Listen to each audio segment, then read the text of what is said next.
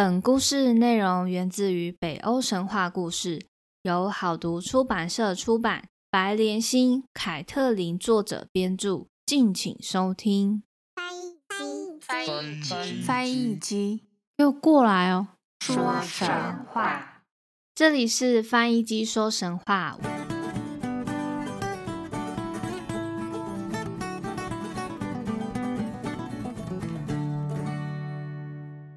我是翻译机。从今天开始，大家已经跟随翻译机到北欧了。说到北欧，大家会想到什么呢？我只想到极光，然后感觉很冷。不过能够看到极光的地方也都是蛮冷的。这个问题呢，其实我有问我的朋友，他回答高福利。嗯，感觉是真的如此。等等，我们会来介绍到。北欧的第一集当然也不例外的，就要来说北欧神话中故事的起源，来跟大家复习一下。希腊的起源是克罗诺斯，埃及的起源是阿拉从蛋中孵出。听到这，如果觉得没有很熟悉的听众们，那就表示可以再回去听之前的集数喽。诶，那这样是不是表示有新观众了呢？拍手。好啦，那我们就开始今天的神话故事吧。在进入神话故事前，先来跟大家介绍北欧。据维基百科上提到，北欧就是地理上对欧洲北部的简称，细分为狭义和广义两种定义。狭义的北欧是人类高福利、高幸福指数的国家代表，包含瑞典、芬兰、丹麦。挪威、冰岛，这不得了啊！每个说出来真的是高福利的国家代表。这些国家除了有以上的特点外，他们的电子通讯、家具、木材、奶制品、桑拿浴、圣诞姜饼人、北欧刺绣、维京人等文化，都在世界上拥有绝大的影响力。那广义的北欧国家特点呢，就是拥有悠久的航海历史。铁矿丰富，羊毛畜牧业发达，地势多山丘，对外国经济依赖较重，包含波罗的海三小国。三小国指的就是爱沙尼亚、拉脱维亚和立陶宛，还有爱尔兰、不列颠群岛等等，皆是这样的特点。顺带一提，大家觉得立陶宛有没有很熟悉呢？就是之前有捐赠台湾疫苗哦。虽然北欧神话中可能对于北欧的国家关系比较少，不过就还是想要放一些这类的资讯提供给大家。毕竟翻译机的功能不只是翻译而已哦。那接下来就要进入北欧神话的开端了。太古时期，没有沙，没有海，也没有寒冷的波浪，没有草，也没有天空，只有金轮家的鸿沟。这段话是在古冰岛诗集中一首名叫《巫婆的预言》的诗，主要是描述天地与人类的起源。刚开始的宇宙依旧是混沌一片，什么都没有，一切的一切都笼罩浓雾当中，只有一道又深又长的金轮加鸿沟存在当时世界中，而这条鸿沟将世界划分两个部分。北边是被浓雾笼罩的冰冷世界雾国，充满冰寒与灰雾的国度。境内有一股喷涌的泉水，还会发出阵阵的吼叫声。泉水的名字叫做尼福尔海姆。由泉水流出的水分为十二条河流流向南方。据说其中一条河水还含有剧毒。而这些河水如果离开源头远一点的距离的话，遇到寒冷就会冻结起来。也就是说，越靠近寒冷的源头，越不会冰冻的意思。泉水果然有神奇的力量。而这些冻结的冰呢，就会落到金轮家的鸿沟里面，就会发出巨大的声响，所以鸿沟中逐渐累积成巨大的冰山。而在这条金伦加鸿沟以南的国度，则是火焰国穆斯贝尔海姆，是个酷热又会喷出火焰的国度，四处都有飞散的火焰，一阵阵热风吹向对面的寒冷冰山，融化冰层的表面，化作一股股水流，落入金伦加鸿沟。据说这个火焰国是由一位巨人拿着炙热的火焰之剑长期守护着。当他一挥舞这个宝剑，剑的前端就会冒出火花。不过当时不都是没有生命的吗？怎么就有一个巨人来守护了呢？这点我就觉得有点纳闷。而就在冰与火的催化下，藏在冰层里的剧毒随着水蒸气冒出来，又遇冷空气凝结成霜，不知不觉就融入了生命，诞生了双巨人的始祖尤米尔。尤米尔，我相信有看过《晋级的巨人》听众们应该对这个名字很熟悉吧？没想到《晋级的巨人》也沿用了始祖巨人的名字尤米尔。不过，除了尤米尔的诞生外，还有一头名叫欧德姆布拉的母牛。不过，其实这件事情呢，尤米尔并不知道。当他孤独的在黑暗之间游走，无意间就发现了同样来自冰冷的母牛。饥饿的尤米尔兴奋地爬到母牛身旁，没想到母牛不但吐出有香味的气息，而且它的四个乳房流出乳汁。尤米尔便以这四条乳汁来维持生命，而母牛则以舔食寒冰上的盐粒和白霜为生。有一天，尤米尔吸饱了乳汁，吃饱后当然就是想要呼呼大睡啦。他躺在冰块上进入睡眠。没想到沉睡中，尤米尔的汗从左边腋下滴了下来，变成了智慧巨人密米尔（咪米尔）和他的妹妹巨斯特拉 （Bestra）。此外，尤米尔的脚下还产出一个拥有六个头的巨人，这些巨人们就成了一个家族，称为双肢巨人。别忘了，母牛跟尤米尔是同个来源，也是有神力的。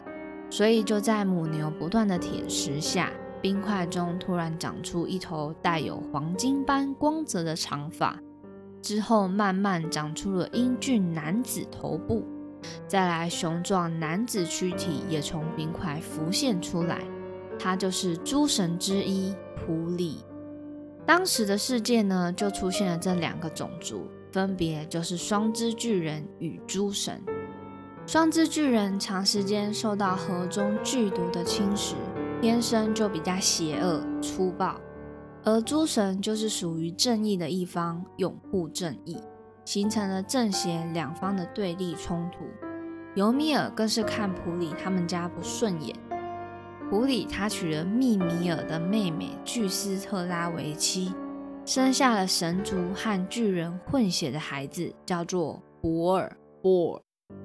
而博尔后来也与巨人族的女人通婚，生下了北欧的三柱神奥丁、威利和菲。我想大家一定对奥丁都不陌生，他就是后来成为诸神之王，统治了全世界，也就是雷神索尔的爸爸。而普里和尤米尔的决战，就在尤米尔以自己的生命奋力一搏下战胜了普里。所以三柱神就是要来报他们祖父普里的仇了，继续挑起战火，追杀尤米尔。经过一场震撼宇宙的激战后，三柱神终于将尤米尔杀死。擒贼先擒王这道理是不会错的。失去首领的巨人族们顿时失去了战斗能力，四处逃亡，但终究还是被诸神们给歼灭了。唯独剩下一对巨人男女搭着小船逃走，在海的另一边，乔登海姆建立巨人国，并产下很多双之巨人的后代。而巨人国中的巨人自然将诸神们视为仇敌，立誓永远与诸神势不两立，战争从不间断。而打倒尤米尔并驱逐巨人后代的诸神们，每天面对无垠的大宇宙，开始厌倦这没有天空、陆地和日月星辰的广大空间了。他们想要创造一个理想世界。有一天，奥丁对着威利汉飞说：“我们必须创造一个安定的世界。我想利用女巨人尤米尔的身体来打造世界，你们认为如何呢？他们两个人都同意这个意见，所以他们就从巨人国那偷偷抢回尤米尔的身体，先将尤米尔放在金轮加鸿沟上当做大地，他的血打造河川，再以骨骼造山，用下巴和粉碎的骨头变成天空。并在四个方位拍出拥有怪力的侏儒，分别到世界的四个角落，用肩膀撑着天空，以脑髓造出云朵，并有血和线堆积在里面。尤米尔的眉毛变成墙壁来围住中间世界 Midgar。说起来，尤米尔还真是蛮可怜的。生前打仗输了，过世后的身体又不能好好安息，还被敌人东凑西凑打造成世界。不过，也许这就是始祖巨人的力量吧。从希腊神话开始，就有跟大家提过神话故事的法则：天神们任何的东西都能变成生命或是有价值的事物，所以世界的雏形就在不断的用尤米尔身体打造中。而渐渐成型了，不过还缺了一道光，就是那道光，就是那道光，一起唱。到处一片黑暗，奥丁呢就在火焰国到处喷飞的火焰拿一点回来，将收集回来的火焰抛散在天空下，悬在空中，一朵朵的火花变成星星。火柱神又在火花中挑出两个最大的，抛向天际。形成了太阳和月亮，世界终于有了光亮。星星、太阳和月亮循着自己的轨道运行，调整昼夜，决定了四季的顺序。三柱神同时由其轨道的运行，发明了计算年、月、日的方法。太阳以柔和的光芒照耀着大地，各种花草树木都开始发芽生长了。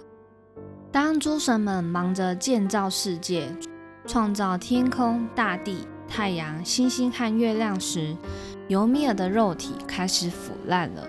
这些腐烂的肉屑变成了侏儒，所以前面撑起大地的侏儒就是这样形成的。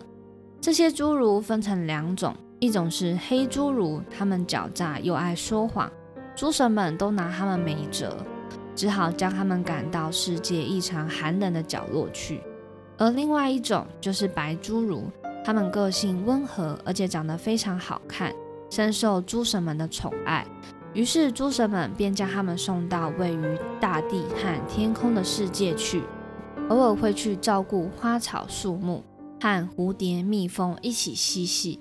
而他们的皮肤在阳光的照耀下会散发出一股迷人的白色光芒，因此他们又被称为光线侏儒。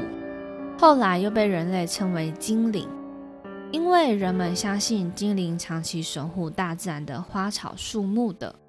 奥丁创造了世界后，又想帮诸神们打造属于神的地方，并且共同宣誓规定：神国中不准有纷乱争吵，神所在的地方不可以有血，神国必须永远和谐宁静。他们利用工具建造了黄金之屋。白银之家，诸神们就把神之国称为阿斯加特 （Asgard），也就是在雷神索尔中常常提到的。我记得我那时候在看雷神一的时候，就觉得阿斯加的子民居住的房子怎么看起来都亮亮的，然后金金的这样子。我想我找到原因了，因为那些都是黄金之屋、白银之家。啊有一天呢，奥丁看着中间的中间世界，沉思了许久。他现在周围种了尤米尔的睫毛，并打造了海水来保护这个中间世界。奥丁看着这宁静的空间，就冒出一句：“大地就是要给人类好好居住的呀。”旁边的威利汉菲这时才知道，原来奥丁希望创造出人类。并将他们送来这中间世界居住的呀。第一部分呢，我们就提到了北欧神话的起源，就告这一段落了。接下来第二部分就要聊聊北欧神话中人类的起源了。就在奥丁脱口说出那句话后，三柱神每天都集合在一起讨论该用什么材料来创造人类。有一天，他们就一起到海边散步，欣赏这个他们合力创造的世界。这时，海浪刚好冲来两段木头到他们眼前，一段是陈树木头，另一段是榆树木头。奥丁看着这两段木头，突然灵机一动，高兴地对他的兄弟说：“哈哈哈哈！我有办法了！我们可以利用这两段木头来做出一对人类男女。”于是他们便合力将木头分别削成一男一女的木偶人形，之后再分别给他们一点东西。奥丁给予他们两个生命和灵魂。威力给予行动的力量和智慧，非给予他们视觉和听觉。就这样，人类的祖先诞生了。男生被称为雅斯克 （Ask），为陈述的名字；女生则被称为艾弗拉 （Abra），榆树的名字。名字听起来真的蛮像亚当 （Adam） 跟夏娃的 （Eve） 的。诸神们呢，就将他们带到中间世界去，并允许他们能够在那里居住、传宗接代。就这样，他们两位就成为人类的始祖，代代相传。北欧神话的世界大致完成了。哦，对了，我们忘记介绍一棵树。为什么知道有这棵树呢？一样收录在古冰岛诗集中，巫婆的预言有提到。我依然记得于太古时代诞下并将我养大的巨人。我忘不了九个世界和以九条树根扎在地下的宇宙树。这棵矗立在浩瀚宇宙中的大树叫做尤克特拉希尔。我会把名字放在 Apple Podcast 的 Show Note 上，大家可以去看看。这个名字非常长的一个树。在北欧神话中，尤克是令人害怕的意思，同时也是奥丁的另外一个名字。而特拉希尔则是指马，所以这两个字词组合起来就是奥丁的马。这明明是树，为何取名从马来呢？相传诸神之王奥丁为了让自己进入一种更深层的思考状态，会把自己吊在这棵树上。并用锐利的长矛将自己刺成昏迷的状态，进入另一个意识形态。而奥丁在这层意识当中，发现了后来北欧人所使用的卢尼文字。卢尼本身就是神秘文字的意思。简单介绍一下卢尼文字好了，又被称为路尼字母或是北欧字母。许多北欧民族都使用过它来记录资讯。尤其是维京人最常使用。不过到了中世纪晚期，这类型的文字和语言都被严重的拉丁字母化，从此就丧失了日常沟通的功能，慢慢的往神秘学的方向发展。作为占卜、祭祀用的符咒功能被一直保留。不过在基督教霸权不太严重的北欧国家中，依然被频繁使用。到了现代，也有被大量使用在北欧、维京人等相关的电视影集或游戏中哦。这个字母呢，它其实长得很像火柴人的文字，我可以找一些图让大家看看。然后我真的对这文字好像有印象诶，不过我不太能说出我到底是在哪里看过的。但我真的有在电影啊，或者是游戏里看过。如果知道的听众们，也欢迎到 IG 该集介绍中留言哦，可以留言说说看你是在哪里看过的。那刚刚就是提到奥丁会把自己吊在树上，他不是倒吊，他就是自己绑着，然后绑在树上这样子。而这样子的行为呢，就被说成是骑马。我其实。也想象不出来为什么是骑马。那总之，因为这样子的缘故，这棵树就被取名为尤克特拉希尔这个名字。回到宇宙树，宇宙树下方有三条粗大的树根在底下支撑着。第一条树根直伸到神国，第二条则切入巨人之地，第三条则通往物国与死之国度。我们先来说说第一条深入神国的树根好了，在其树根旁边住了三个诺恩。诺恩指的就是主宰人类与世界命运的女神，分别是乌尔达代表过去，维尔丹蒂代表现在，和斯可特代表未来。但其身旁还有侏儒和精灵等等，他们被统称为史诺利。传说当人类生孩子时，这三位女神必定赶到，并共同决定新生儿的命运。除了决定人类命运外，这三个女神还会照顾宇宙树健康的任务。每当宇宙树有了伤口，她们便会忙着为它清理伤口，并以泥巴温柔地为它涂抹。同时，他们每天会固定以泉水为它浇淋树根。而这棵雄伟的巨树上为什么会有伤口呢？因为它也栖息了许多数不清的动物，其中不少的动物给它带来了不小的灾害，像是如果树梢栖息着一只巨鹰。每当它振翅起飞，整个世界就会卷起大风，不得安宁。那如果是顽皮的松鼠，则喜欢在树干上跳来跳去，还会挑拨巨鹰和毒龙尼克，使它们无法和平相处，不断纷争。此外，树下还有四只大公鹿跑来跑去。它们经常啃食树叶，使宇宙树不时秃掉一大片。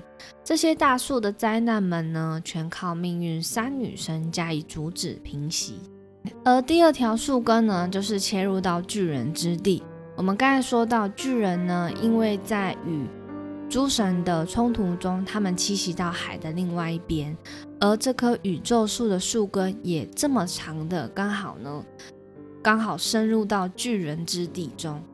第三条则是通往死之国度。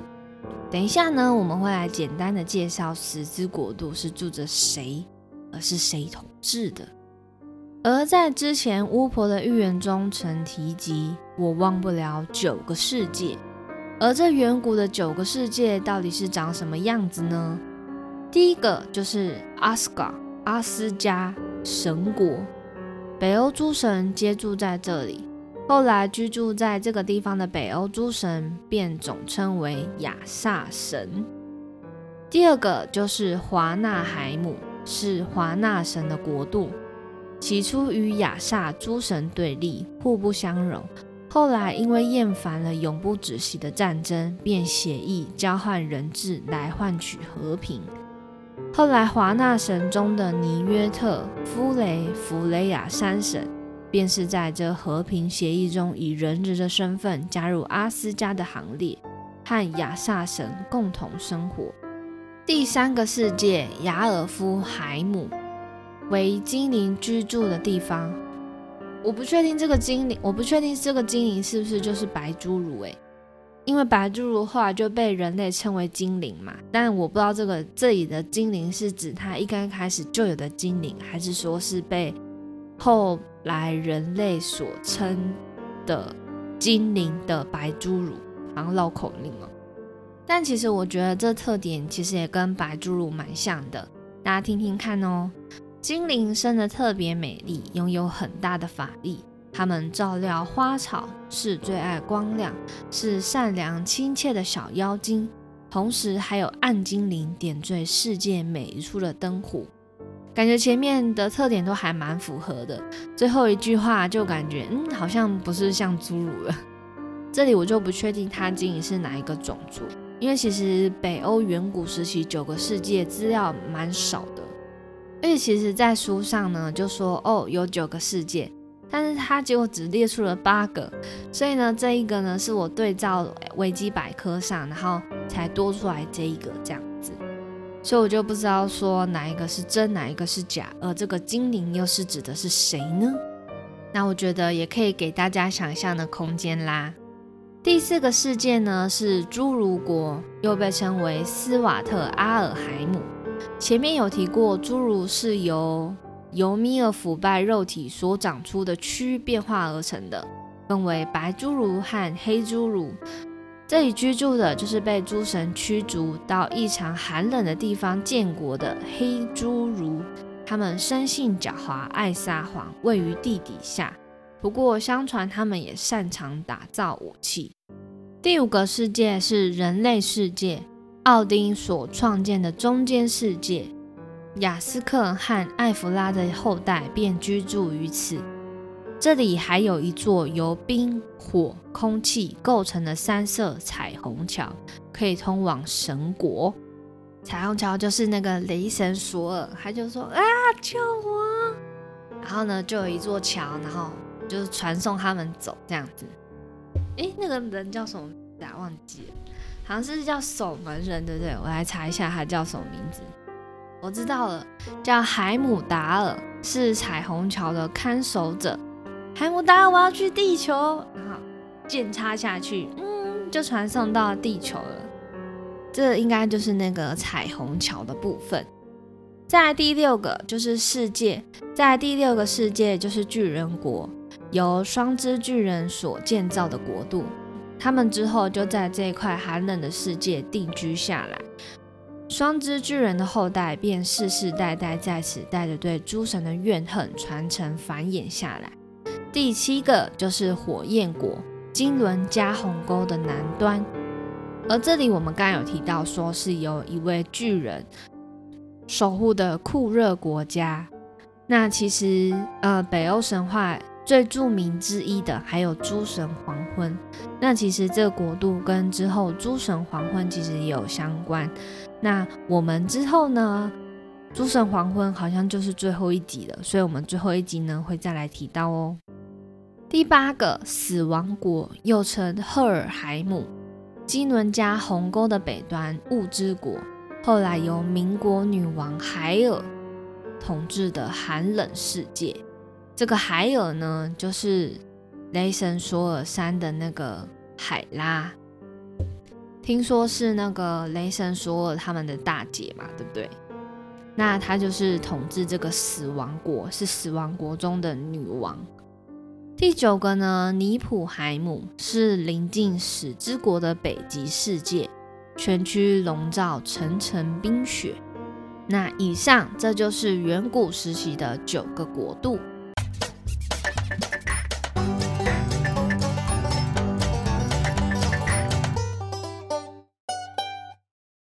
天呢，就是大致简单介绍一下北欧神话的起源和人类的起源。以及远古的九个世界，北欧神话不免俗的名字啊，都比较长一点点。我觉得都还比埃及还有希腊都长很多诶。北欧的名字翻起中文来真的是不简单。如果都说大家真的觉得名字太多太长，就请见谅一下。那我会把这集的宇宙数呢。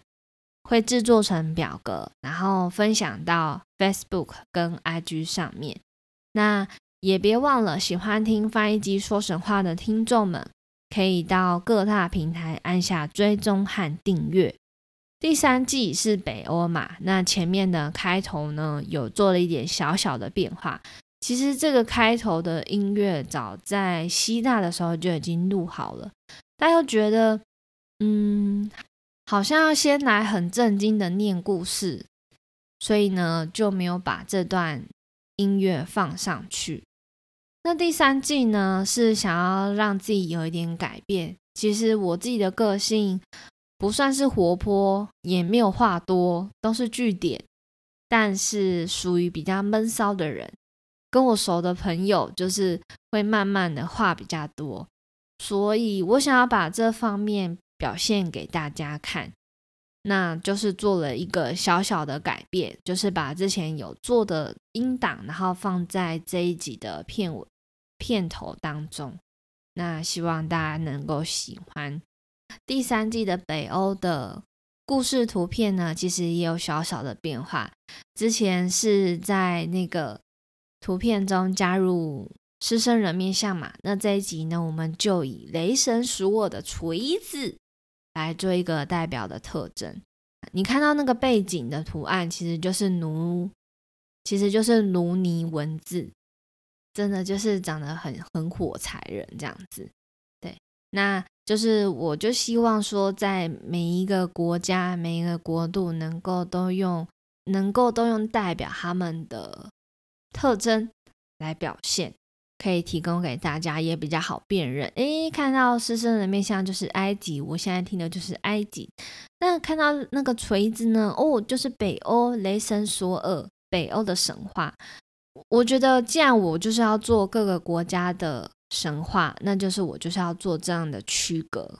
所以，也许大家可以期待以后的国度，看我会有怎么样的变化。希望我能够更有创意一点。我就是缺少创作者的脑袋。那以上就是北欧神话中的第一集喽，希望你们会喜欢。那下一次我们就继续听翻译机说神话喽，拜拜。